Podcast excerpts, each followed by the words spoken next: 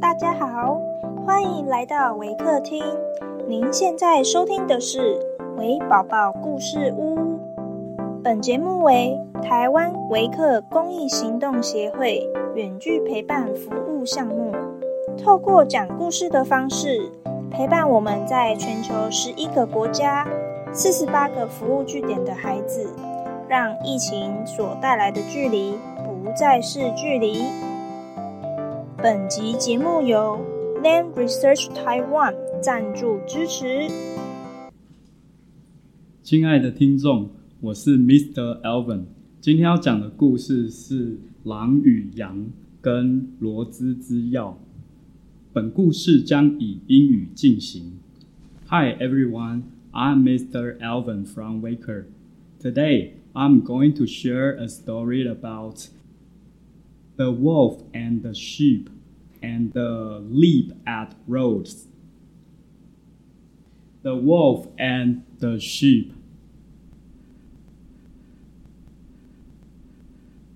A wolf had gotten seriously hurt during a fight with a bear.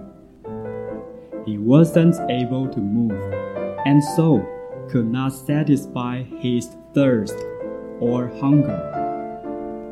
One day, a sheep passed by his hiding place, and so the wolf decided to call out to him.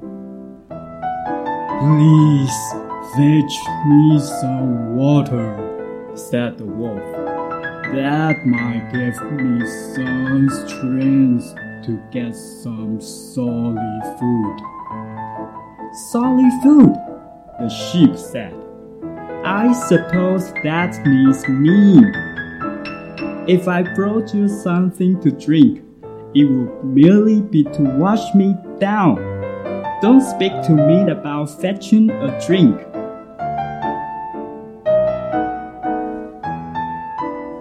The Leap at Rhodes. Once, there was a man who visited foreign lands. When he returned, all he could talk about was the wonderful adventure he had and the great deed he had done. One of the feats he told was about a leap he made in a city called Rhodes. The leap was so great, the man said. No other man can make such a leap. Many persons in Rhodes saw me and can prove I am telling the truth. No need for witness, said one who was listening. Suppose that the city is Rhodes.